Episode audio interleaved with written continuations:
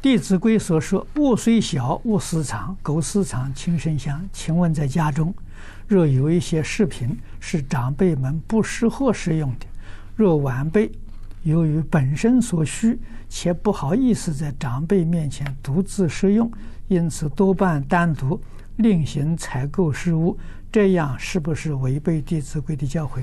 是违背。啊，应该怎么样？应该跟老人说明。啊，老人会点头，会同意。啊，说清楚了，这个可以。啊，你拿到房间去吃。啊，不好意思，在老人面前行，老人会点头，会同意你。啊，这样的时候，他心里欢喜。啊，不说，背着他，这个不好。啊，这不是一个好样子。啊，家庭里面必须大公无私。一家才和睦，家和万事兴。啊，一家的时候，如果要是隐瞒，这个家不会兴旺。